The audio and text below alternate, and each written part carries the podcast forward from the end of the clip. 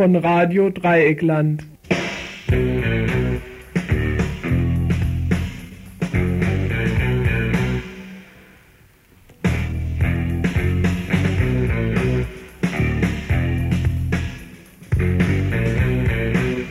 Ihr hört das Tagesinfo vom 7. August 1992. Beim Gang über den Stühlinger Kirchplatz erfreut ein schönes Graffito das Auge des Betrachters. Beim näheren Hinsehen zeigt sich in dem leuchtend roten Herz eine Inschrift RDL. Ist das Graffito von geübter Hand gezeichnet, hat der RDL-Fan einige Mühe gehabt, seine Zeichen nicht allzu krakelig werden zu lassen.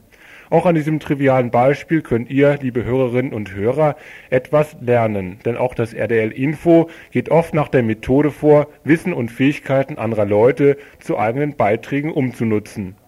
Ob wir durch unser bescheidenes Wissen über die Techniken der Vermittlung das Anliegen unserer Informanten und Informantinnen nicht verhunzen, könnt ihr be beispielsweise in der heutigen Stunde selbst beurteilen denn ein großer Teil der Beiträge im heutigen Info beruht wieder einmal auf Interviews zu den Beiträgen im Einzelnen.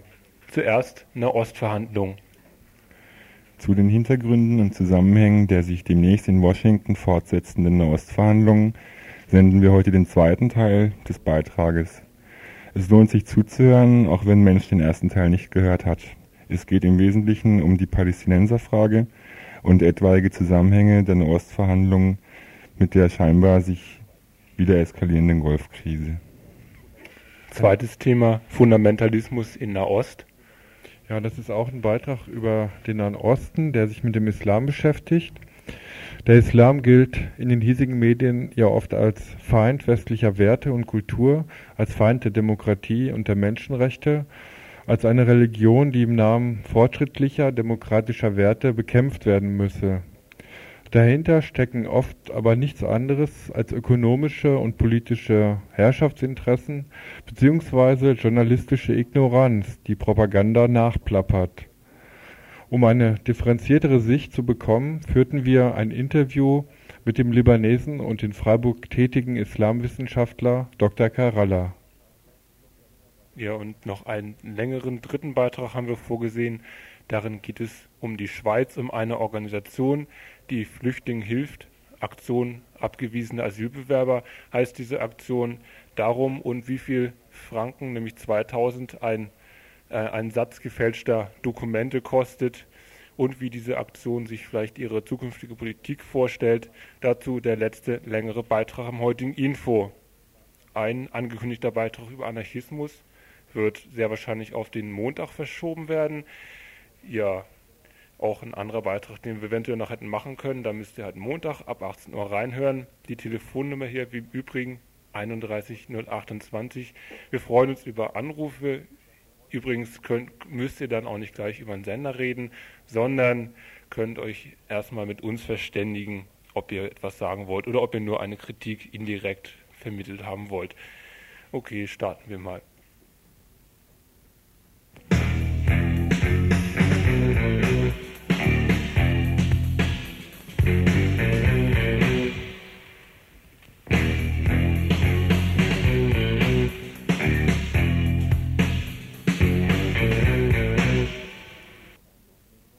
Wir beginnen mit einer Kurzmeldung. Autofahren gefährdet ihre Gesundheit. Die Automobilindustrie sollte nach Ansicht des Verkehrsclubs Deutschland, dem VCD, zur Veröffentlichung von Umweltdaten verpflichtet werden. Die Kennzeichnungspflicht sollte Emissionswerte für Luftschadstoffe, Lärm, Wiederverwertbarkeit und gefährliche Stoffe wie Asbest, Polyvinchlorid, PVC und Fluorchlorkohlenwasserstoffe FCKW umfassen damit diese vor dem Kauf eines Autos bekannt sind, sagte gestern der VCD-Bundesvorsitzende Rainer Greichen. Außerdem schlug der alternative Verband vor, Autowerbung in Fernsehen und Rundfunk zu verbieten. Werbung in Printmedien solle mit dem allgemeinen Warnhinweis Autofahren gefährdet die Gesundheit und schädigt die Umwelt versehen sein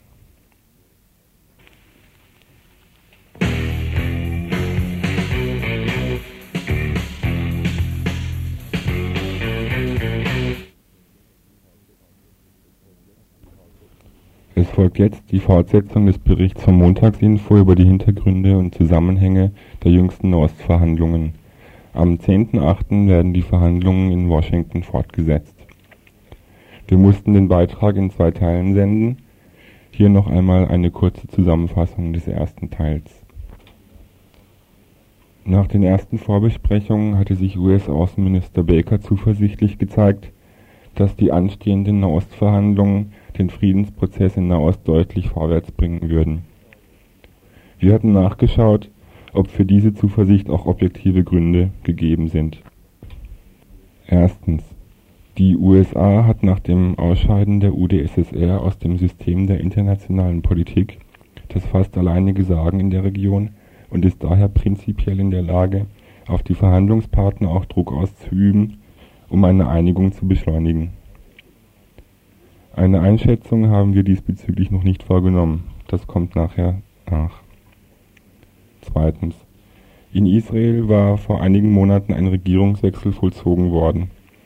Auch wenn sich die neue Regierung unter Rabbin zunächst offener zeigte gegenüber den Forderungen der arabischen Länder, haben die ersten Vorbesprechungen aber erwiesen, dass mit entscheidenden Zugeständnissen Israels vorerst wohl kaum zu rechnen ist. Das haben wir zunächst gezeigt an den Verhandlungen mit Syrien und einem Rückzug der Israelis von den Golanhöhen. Israel hatte sich zwar zunächst bereit gezeigt, dem Programm Gebiete für Frieden zu folgen, die Umsetzung scheint aber zumindest in der Praxis zu scheitern.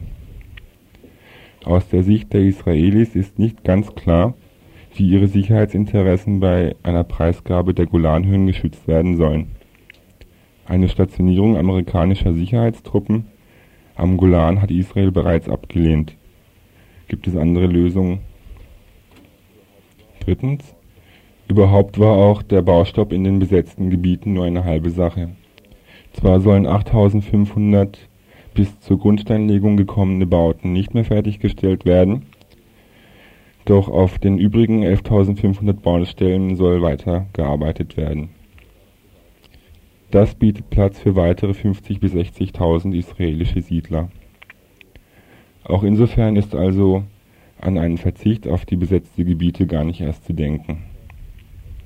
Auch insofern besteht also eigentlich kein Grund zur Zuversicht, es könnte in absehbarer Zeit zu einer Lösung kommen.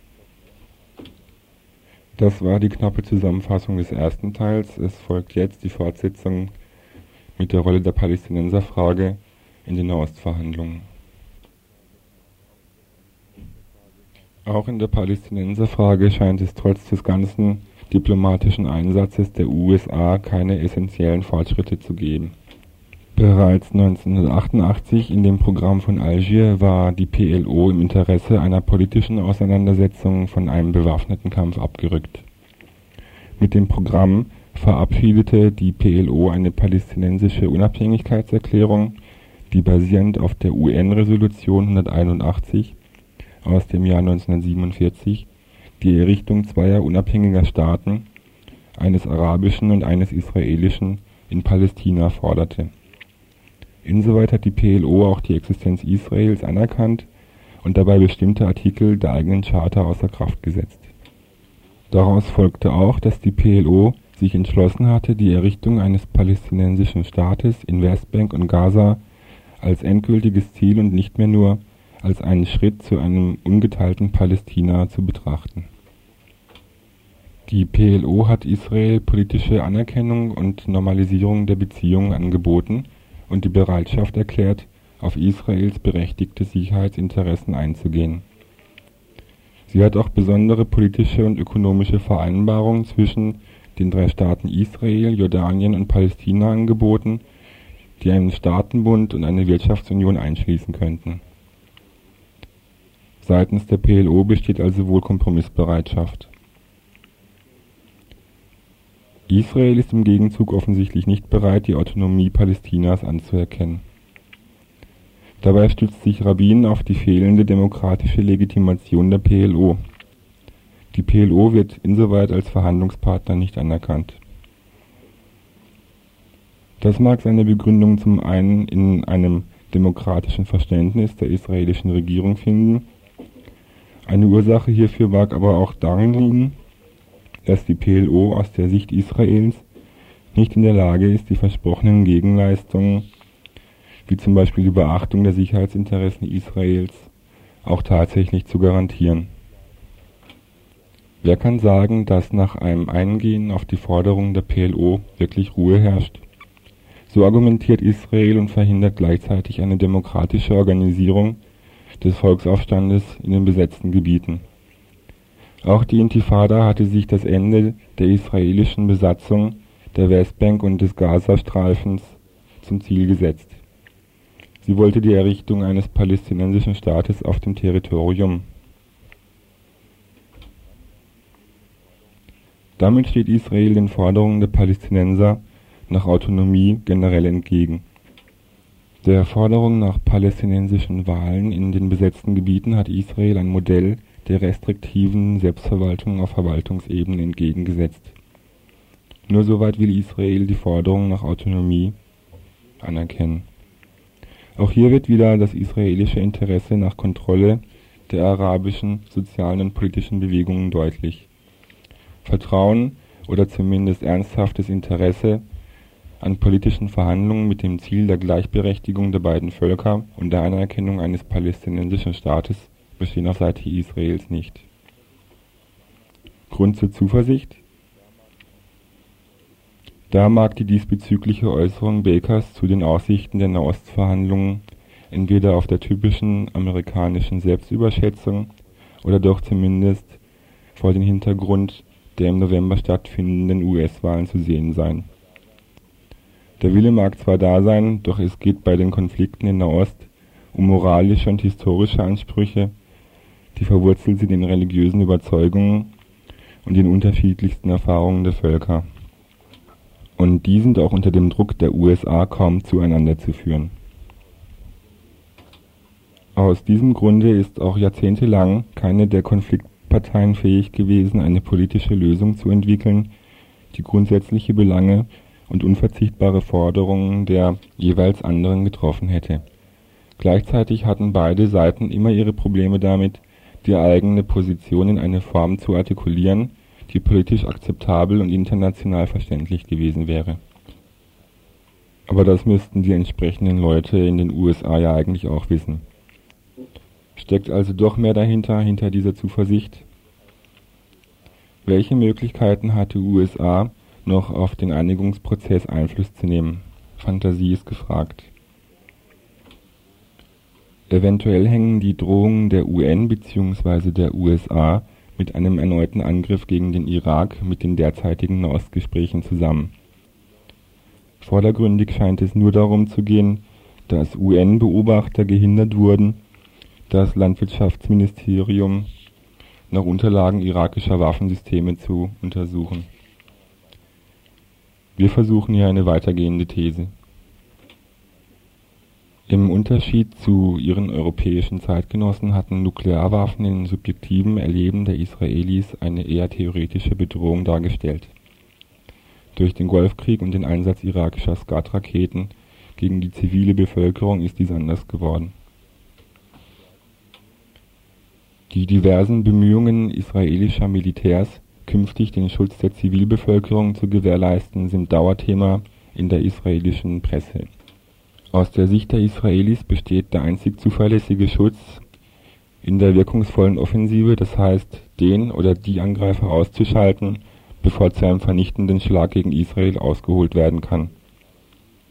Insofern war für die Israelis auch das Ergebnis des Golfkrieges ein politisches Fiasko. Aus amerikanischer Sicht als kleinstes Übel für die Region betrachtet, wurde auf die Beseitigung Saddam Husseins verzichtet ohne Hussein wird für den Irak mit einem Chaos gerechnet. Dass über die Rolle des Iraks in Nahost in Washington laut informierten Quellen angesichts der bevorstehenden Wahlen im Weißen Haus von neuem nachgedacht werden sollte, ließ in Israel zunächst keine Erleichterung aufkommen. Es scheint aber im Moment tatsächlich wieder darüber nachgedacht zu werden. Und eventuell fällt es Israel leichter, während der Nahostverhandlungen Zugeständnisse an die arabische Seite zu machen, wenn die Bedrohung aus dem Irak auch latent nicht mehr besteht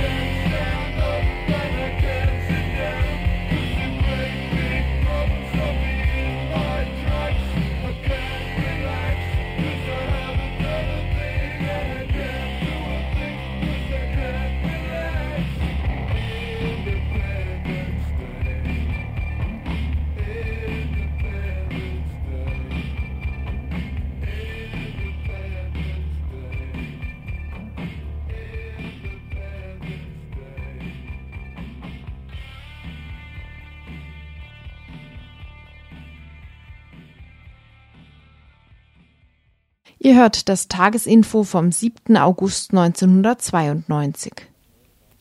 Bereits mehrfach haben wir hier im Info von Radio Dreieckland das neue Feindbild des Westens, den sogenannten islamischen Fundamentalismus, aufgegriffen und seinen Charakter, Entstehungsgründe und politische und ökonomische Interessen, die mit seinem Aufkommen verknüpft sind, untersucht gerät doch häufig die Unterscheidung zwischen den radikalen Muslimen und dem Islam ganz allgemein verloren.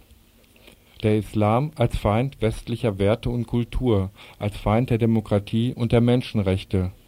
Diese westliche Propaganda passt gut, wenn es darum geht, ökonomische Herrschaftsinteressen der westlichen Industriestaaten im Nahen Osten zu sichern, gegen islamische Staaten militärisch vorzugehen oder sie militärisch unter Druck zu setzen oder Militärregime oder feudale Familienclans im Nahen Osten, die mit dem Westen gut zusammenarbeiten, zu stützen.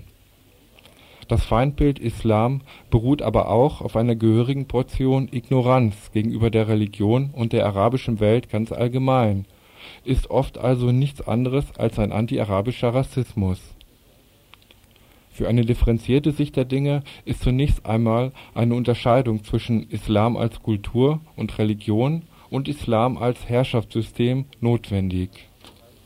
Sabine Kebir, freie Journalistin aus Berlin mit Schwerpunkt Algerien, sieht das Problem des islamischen Fundamentalismus als Problem der Monopolisierung von Religion.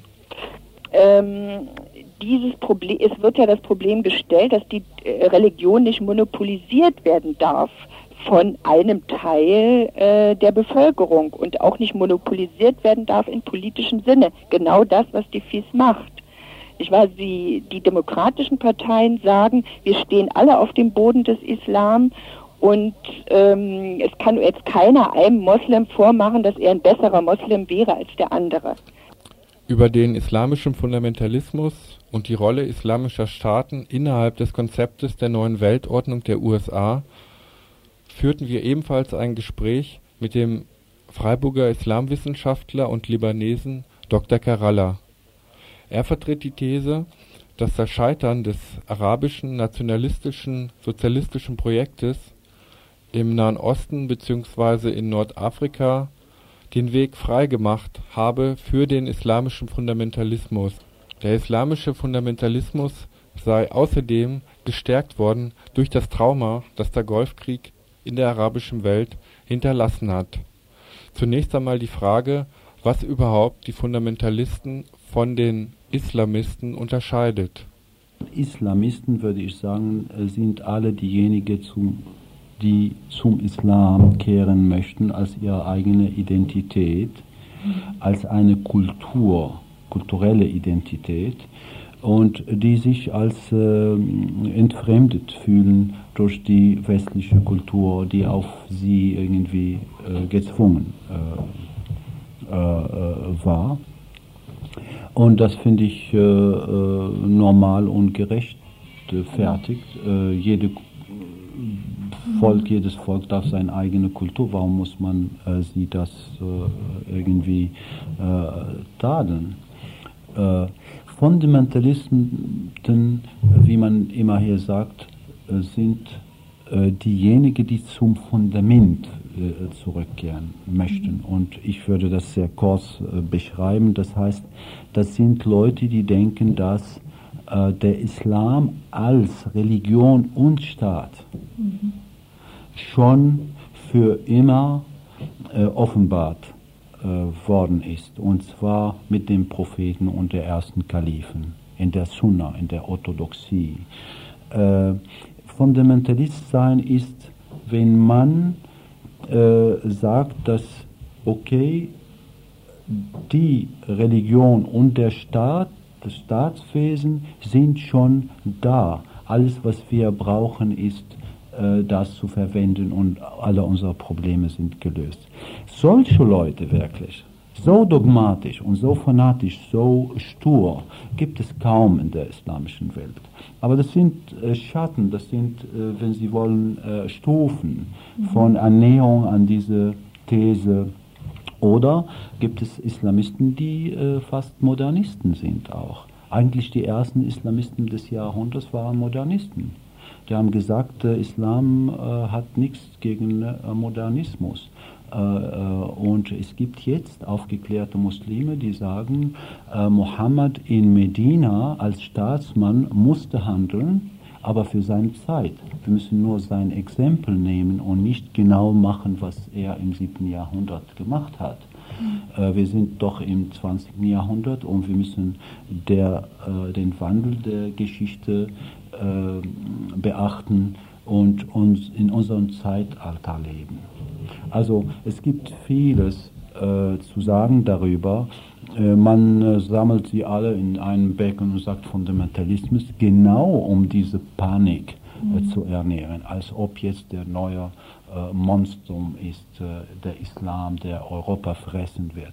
Das, würde ich sagen, ist vielmehr innere Angst und Chauvinismus gegenüber dem Türken in Deutschland oder dem Araber in in, äh, äh, in Frankreich oder dem Pakistani in England und äh, man möchte nicht äh, unhöflich sein und sagt, dieser Türke ist äh, unterentwickelt. Man fängt an, den Islam zu beschimpfen. Ich finde ich nicht, äh, wo die große Gefahr von dem Islam kommt. Sogar wenn alle die islamische Welt zu einer islamischen Einheit kommt, wo ist die Gefahr? Die Politik der westlichen Staaten gegenüber dem Islam ist nach Ansicht Karallas folgendermaßen gekennzeichnet: Islamismus wurde vielmehr vom Norden, vom Westen ermutigt, äh, befördert äh, und äh, sogar alles Mögliche bewaffnet.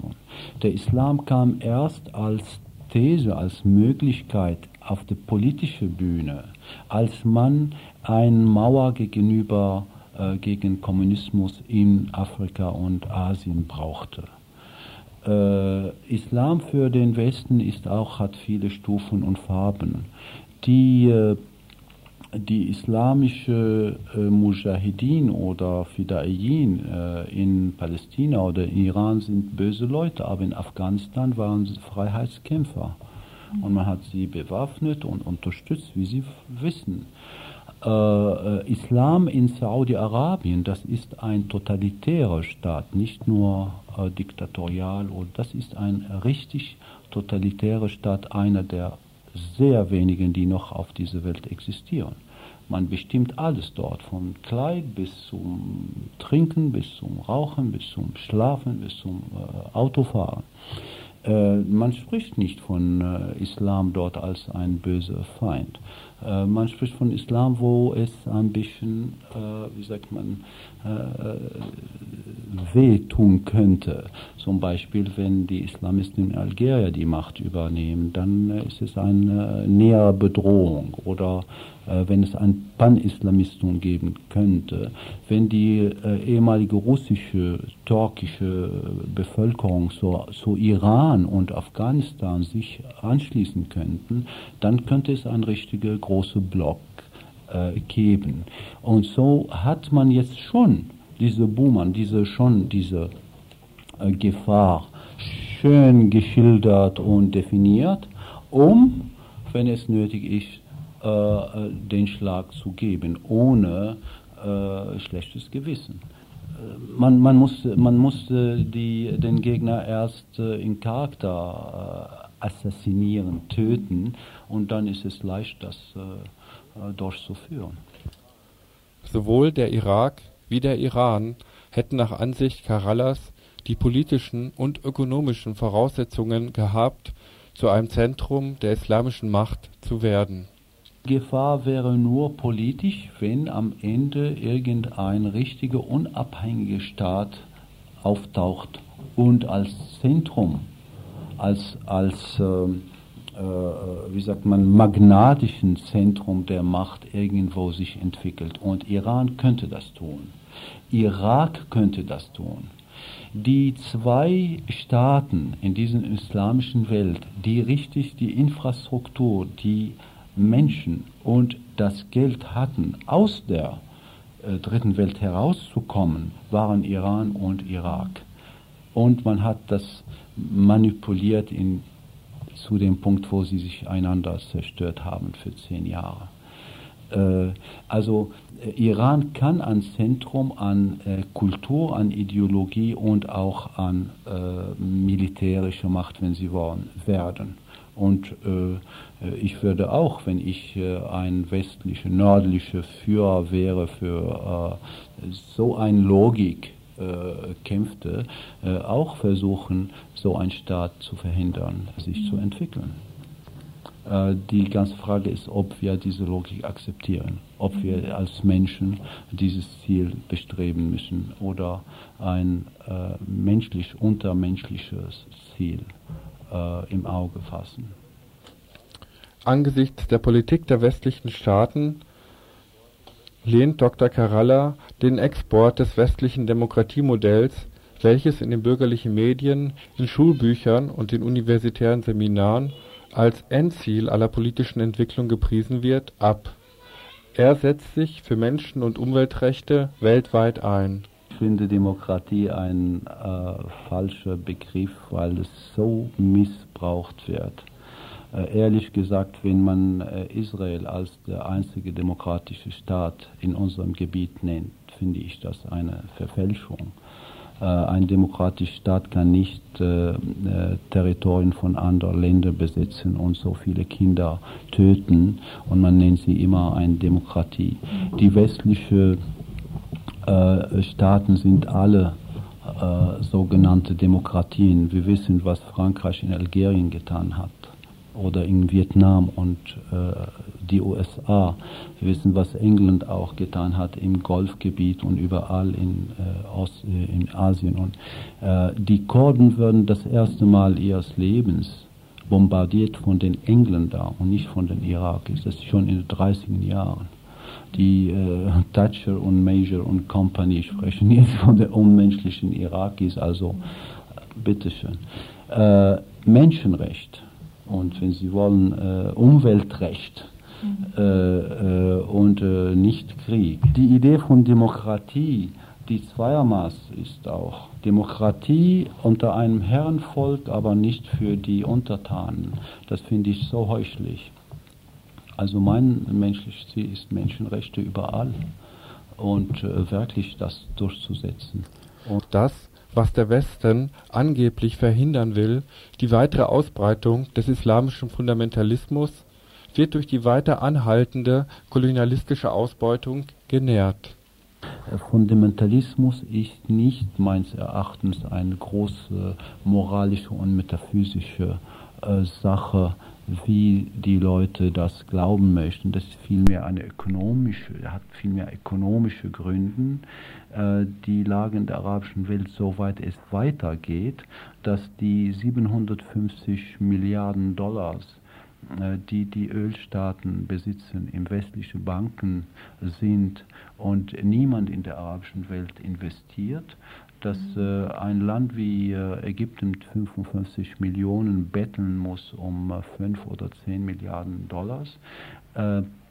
Ich finde, dass äh, das alles ernährt, was man Fundamentalismus äh, nennt. Und äh, ich fürchte, dass auf Dauer, dass diese Länder könnten kippen, äh, angefangen von Algerien. Und das kann, Sudan ist schon drin und Ägypten ist sehr bedroht. Und falls Ägypten kippt in einen radikal islamischen Staat, dann das ganze Gebiet kann folgen. Der Islamwissenschaftler Kerala sieht einen möglichen politischen Handlungsansatz für die hiesige Linke in der Zusammenarbeit mit den fortschrittlichen arabischen Kräften, deren Existenz zunächst einmal überhaupt zur Kenntnis genommen werden muss.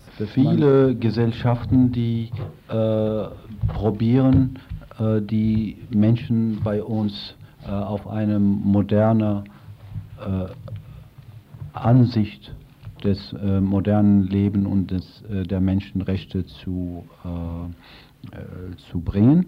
Äh, man muss hier, finde ich, diese Leute bekannt machen, mit ihnen Kontakte aufnehmen und bitte aufhören, so viel Licht auf die äh, negative Seiten dieses, äh, dieser arabischen Welt zu äh, werfen.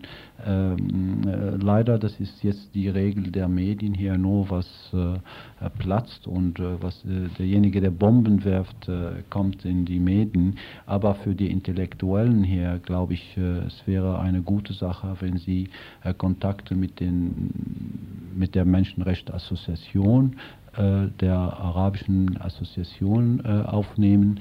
Die haben eine äh, Vertretung in Berlin, eine Vertretung in, in, Paris, in Washington und überall in westlichen Staaten. Soweit die Einschätzung des Libanesen und in Freiburg tätigen Islamwissenschaftlers Dr. Kerala.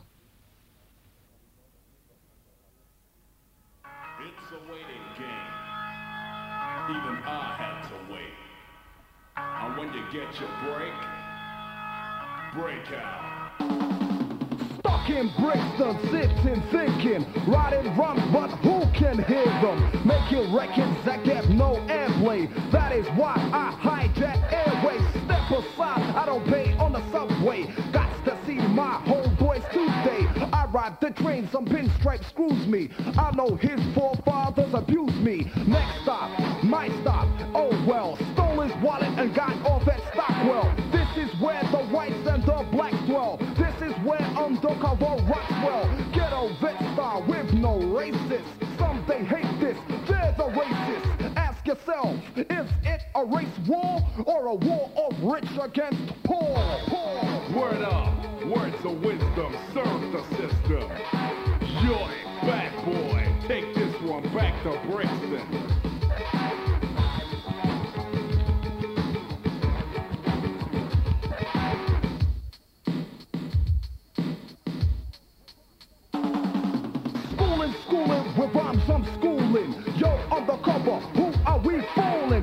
Seven years. It's been seven years, and we ain't getting nowhere. So with a dream, we head down to Supreme, where the dope beats is just routine talking. Discuss our future, conclusion. There is no future. We all know that we will stay poor, cause our records are too hardcore. Even though in the red. Red letters, read this letter bomb. I've wrapped it up in a better song. For so long, they said that we were wrong. Number one undercover. undercover. Too strong. The scratch minister supreme. supreme. Too strong. The crime fighter, Comanche slider, rhyme writer. writer. Too strong. Yin Yang Ulysses. Ulysses. Too strong. I got a telegram for a jam with P.E. Chuck D. Flavor, Public Enemy, both of us turned it out. What a memory! After the show, this is what he said to me. It's a waiting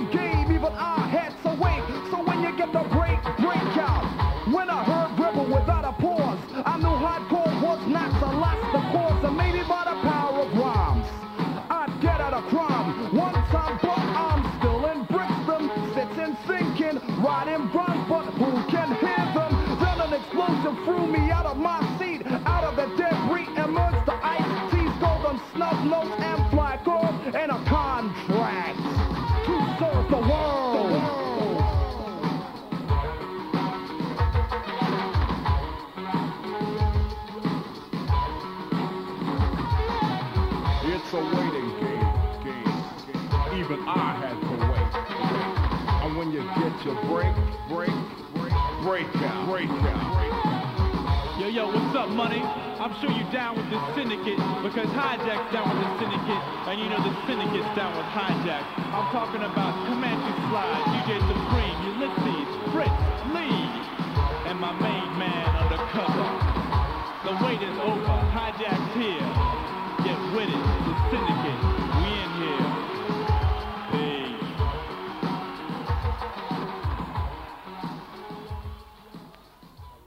Ihr hört das Tagesinfo vom 7. August 1992. Ihr hört Radio Dreikland, das Info 102,3 MHz noch einen Beitrag in, der, in den letzten 20 Minuten dieses Infos, der sich mit der Schweiz beschäftigt, mit versteckten Flüchtlingen dort. Dann kommen noch Veranstaltungshinweise. Die dreckige staatliche Aktion, die hier in Deutschland Abschiebung genannt wird, heißt in der Schweiz Ausschaffung oder noch euphemistischer Repatriierung. Gegen die Ausschaffung hat sich in der Schweiz die Aktion Abgewiesene Asylbewerber kurz AAA gegründet. Sie existiert bereits seit 1984. Laut eigenen Angaben machen in ihr Menschen aus allen sozialen Schichten mit, vor allem linke und engagierte Christen und Christinnen Dabei sind auch Menschen, die schon einmal gegen den Umgang des schweizerischen Staates mit Flüchtlingen angingen. Ähm, ich habe gelesen, dass bei Ihnen auch Leute mitarbeiten, die schon ähm, während, der, während der, des deutschen Faschismus geholfen haben, ja. Menschen zu verstecken. Das stimmt. Tatsächlich, wir haben eine ganze Reihe. Inzwischen sind sie natürlich, ist die Reihe lockerer geworden. Die Leute sterben langsam hin, weil sie über 90-jährig sind zum Teil. Gerade aus diesen Kreisen, die aus dem letzten Weltkrieg Erfahrungen haben mit äh, ja, Widerstandsarbeit gegen die Abweisungspraxis und Politik der Behörden, haben wir großen Zustrom und die unterstützen uns ganz massiv, verstecken auch jetzt. Im Folgenden noch einige, einige weitere Fragen an Peter Zuber, der zusammen mit seiner Frau Heidi Zuber die Aktion abgewiesene Asylbewerber vertritt. Wie werden jetzt die einzelnen Flüchtlinge ausgewählt oder wie werden die betreut? Gibt es da schon im Vorfeld eine Zusammenarbeit? Oder? Äh, die einzelnen abgewiesenen Flüchtlinge melden sich bei uns mhm. direkt oder durch Vermittlung von Freunden, die sie haben und werden dann sozusagen einem, einem zweiten Asylverfahren unterzogen. Das bedeutet, wir studieren ihre Fälle sehr genau in Zusammenarbeit auch mit Juristen, mit Psychologen, mit, äh, mit Ärzten, mit, mit, äh, ja, mit Leuten, die etwas draufkommen, mit Seelsorgen. Und dann stellen wir folgende Statistik fest. Nach jahrelanger solcher Praxis stellen wir fest, dass von zehn abgewiesenen Asylsuchenden, die sich an uns wenden, durchschnittlich zwei sogenannte Härtefälle sind. Also 20 Prozent Härtefälle. Diese verteidigen wir vor den Behörden erfolgreich. Sie bekommen dann in irgendeiner Form eine Anwesenheitsberechtigung in der Schweiz. Weiterhin. Sie können bleiben. Es bleiben acht, die wir nach unseren Kriterien nicht als Härtefälle bezeichnen können und deshalb vor den Behörden nicht verteidigen können. Für die acht von zehn müssen wir ja auch eine Lösung suchen. Vier von acht, also die Hälfte dieser acht, äh, ist bereit, mit unserer Begleitung, finanzieller, logistischer oder persönlicher Begleitung in das Land zurückzukehren, das sie als Flüchtlinge verlassen hatten. Und vier wollen das oder können das unter keinen Umständen. Und denen helfen wir dann mit, äh, mit einer Lösung äh, vom Drittland. Also sie werden dann von uns in ein Drittland äh, begleitet, wo neue Hoffnung auf ein anderes Asylverfahren steht. Das bedingt, äh, dass diese Menschen auch ihre Identität und ihre Geschichte wechseln müssen äh, in vielen Fällen, und das ist immer häufiger so, liegen Fingerabdrücke vor. Dann ist das ausgeschlossen. Aber dann können wir im schlimmsten Fall, wenn es wirklich, wenn alle Stricke reißen, wenn es nicht, keine andere Lösung mehr gibt, haben wir Beziehungen zu professionellen Büros, im Ausland übrigens nicht in der Schweiz, welche äh, sehr gute gefälschte Dokumente produzieren, allerdings nicht gratis. Ein Satz solcher Ausweispapiere kostet 2000 Franken. Wir haben aber Mengenrabatt. Äh, jeder Zehnte ist dann gratis, wenn wir viele in Auftrag geben. Das ist die äußerste Notlösung, das Verschaffen gefälschter Papiere, um ins Ausland äh, ausreisen zu können und dort legal zu leben ohne Asylverfahren. gerade hier in Deutschland ist es ja so, dass ähm, wenn Flüchtlinge versteckt werden oder ihnen geholfen wird, dann ist das eigentlich eher eine Untergrundarbeit, also wo auch nicht versucht wird, das groß offensiv zu vertreten, weil es zu gefährlich ist. Wie gehen Sie mit der drohenden Repression um? Wir haben das Problem, dass wir einerseits natürlich in erster Linie abgewiesenen Asylsuchenden helfen wollen im Einzelfall. Wir haben aber auch das Problem, dass wir mit einer politischen Entwicklung konfrontiert sind, auf welcher eine zunehmend schärfere Abweisungs- und Abschottungstheorie und Praxis beruht.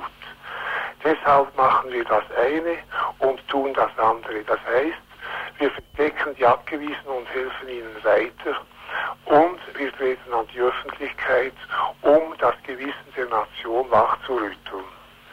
Äh, die Reaktionen sind etwa so, ich erhalte ungefähr 100 Briefe, anonyme und andere äh, pro Woche und davon sind 80 Prozent Bekundungen von Sympathie, Unterstützung und Zusagen von, von äh, Hilfeleistungen und etwa 20 Prozent sind Morddrohungen und andere Schmähbriefe. In der Schweiz äh, wird, was wir tun, eigentlich auch als Pro Pro Bedrohung der offiziellen staatlichen Flüchtlingspolitik betrachtet. Es wird auch geahndet. Aber äh, die Sympathie des Volkes steht eigentlich auf unserer Seite, sodass wir mit den Behörden bisher immer gut verhandeln konnten. Die Behörden äh, wollen sich auch nicht äh, exponieren, indem sie in das Licht treten oder, den, oder den Anschein erwecken, sie seien fremdenfeindlich. Peter Zuber schätzt, dass rund ein Viertel der aus der Schweiz ausgewiesen werden Sollenden die Hilfe der AAA zugute kommt. 6000 Leute arbeiten unter clandestinen Bedingungen in der Aktion Abgewiesene Asylbewerber mit. Der Aktion stehen rund 800 Verstecke für Flüchtlinge in der Schweiz zur Verfügung. Bislang sind Heidi und Peter Zuber einmal zu Knast verurteilt worden. Ein weiterer Prozess schleppt sich hin. Es sieht ja wohl so aus, als wenn die offizielle Flüchtlingspolitik immer mehr dahin steuert, dass die Grenzen überhaupt dicht gemacht werden und nur bestimmte Kontingente hereingelassen werden oder dass also dass viele Menschen, die jetzt zum Beispiel über Osteuropa noch fliehen können, dort schon aufgehalten werden, dass sie also gar nicht mehr hier in die Zentren ähm, hereinkommen, ist gegen so eine ähm, weitreichende staatliche Planung nicht so eine Organisation, wie Sie sie vertreten, relativ hilflos und wird damit überflüssig gemacht? Doch wir sind tatsächlich angesichts dieser Entwicklung eindeutig hilflos. Äh, die Entwicklung beruht auf der herrschenden Weltwirtschaftsordnung, welche die Armen in der dritten Welt zu unseren Gunsten materiellen Vorteilen ins Elend ausbeutet.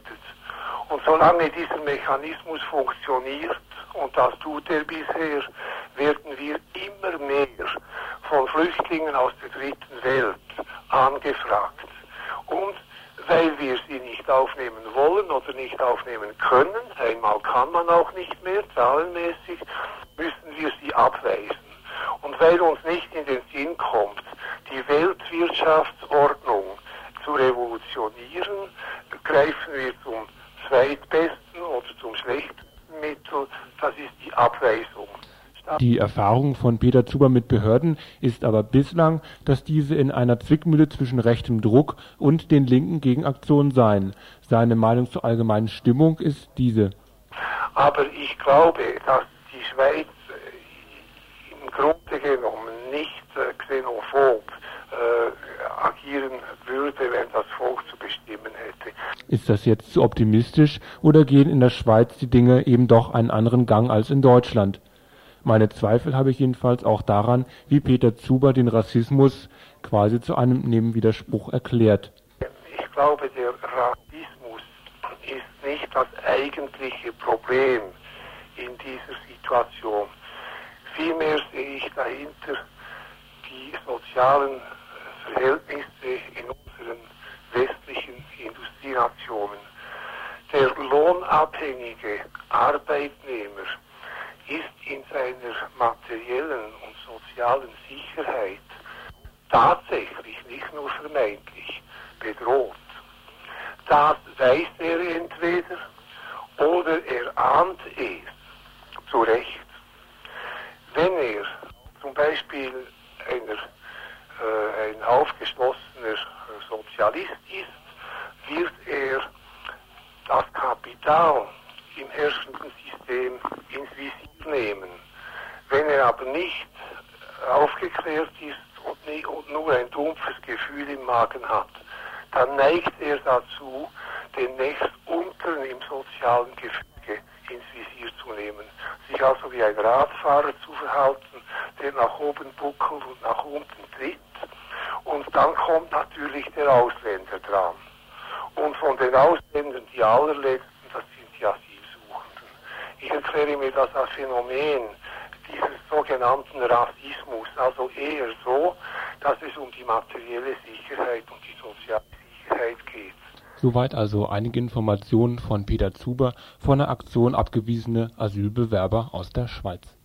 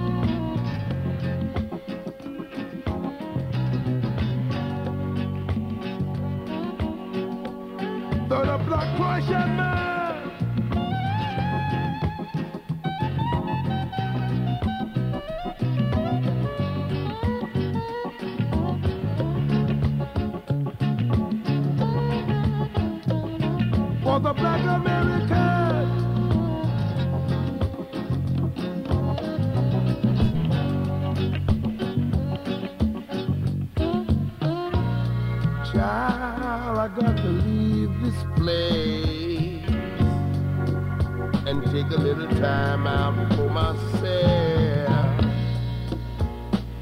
I got to get a little space, or there won't be nothing left.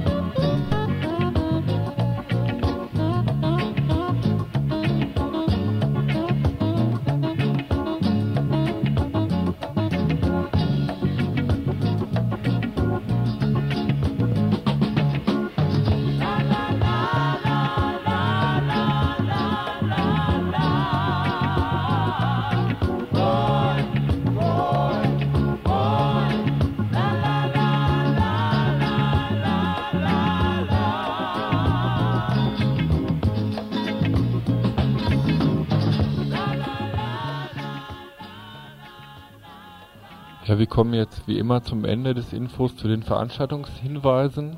Aufgrund des derzeit bestehenden Sommerlochs gibt es eigentlich gar keine aktuellen Veranstaltungshinweise für heute Abend zu sagen. Äh, es gibt aber trotzdem noch ein paar Hinweise für Veranstaltungen, die in näherer Zukunft stattfinden. Eine solche ähm, Veranstaltung ist ein Aufruf zu einer antifaschistischen Demonstration, die am 15. August, also am Samstag in einer Woche in Wunsiedel, äh, stattfinden wird. Und zwar ähm, geht es da um äh, den fünften Todestag des äh, Hitler-Stellvertreters und Kriegsverbrechers Rudolf Hess, der ihm dort beerdigt wurde und seit seinem Tod, seit 1988 veranstalten Faschisten dort einen Rudolf Hess Gedenkmarsch. Es wird daher von verschiedenen Städten, von Gruppen und Einzelpersonen und auch von einem antifaschistischen Bündnis, das sich jetzt in Berlin gegründet hat, aufgerufen zu einer antifaschistischen internationalen Demonstration am 15. August es gab auch schon ein Vorbereitungstreffen hier in Freiburg in dieser Woche, das allerdings sehr äh, schwach besucht war. Von daher ist noch offen, ob ein Bus eingesetzt wird von Freiburg nach Wunsiedel. Auf jeden Fall gibt es eine Telefonnummer, bei der ein Mensch sich melden kann. Äh, die möchte ich jetzt auch mal durchsagen hier im Radio.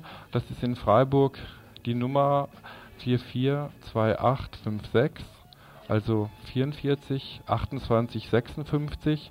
Wer also mit nach Wunsiedel fahren will zu dieser Demonstration, kann sich dort melden. Möglicherweise, wenn jetzt doch noch äh, mehr Leute sich finden, zu, an dieser Demonstration teilzunehmen, wird vielleicht doch noch ein Bus eingesetzt. Näheres werdet ihr dann sicher nächste Woche hier im Info dazu erfahren.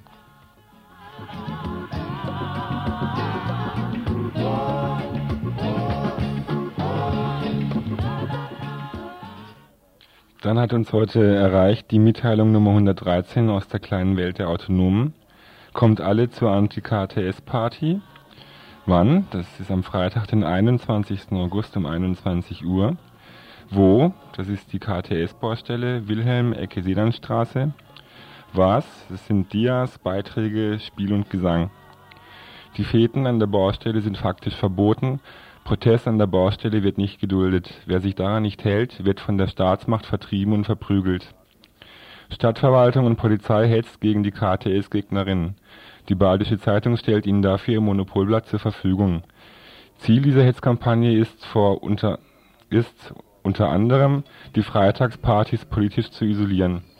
Die Partys statt vor der Baustelle vor dem Grünhof und Geier abzuhalten, halten wir für politisch nicht sinnvoll und defensiv. Der Widerstand gegen den Bau der KTS muss weitergehen. Innenstadterheiterung statt Absanierung.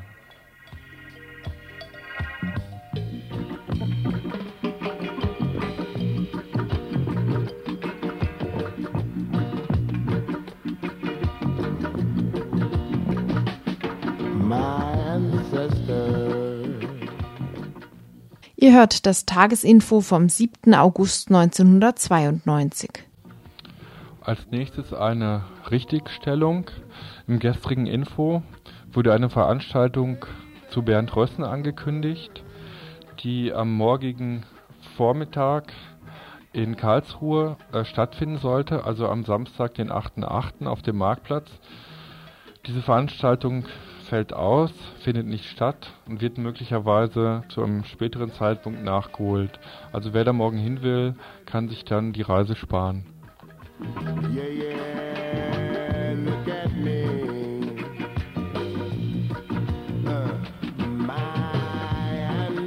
Uh, Und wie immer, Sonntag 14 Uhr am Bahnhof in Littenweiler, die Trassenbegehung gegen die B31 Ost neu.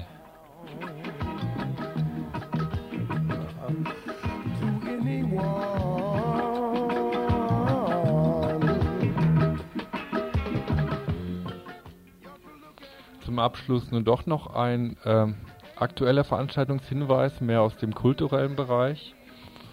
Der Zirkus Sapperlot gastiert wieder in Freiburg.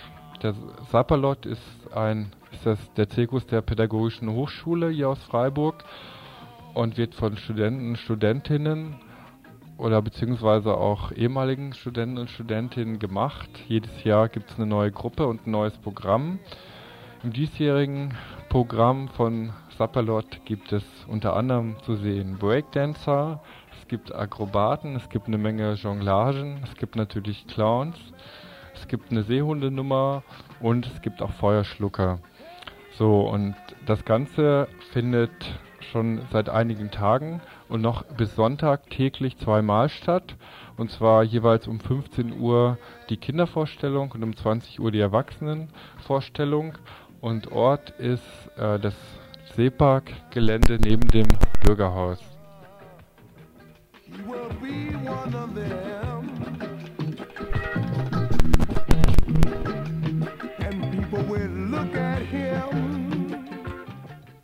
Ja, diese Sendung wurde gemacht vom Egon, dann vom Rudi und vom Berthold.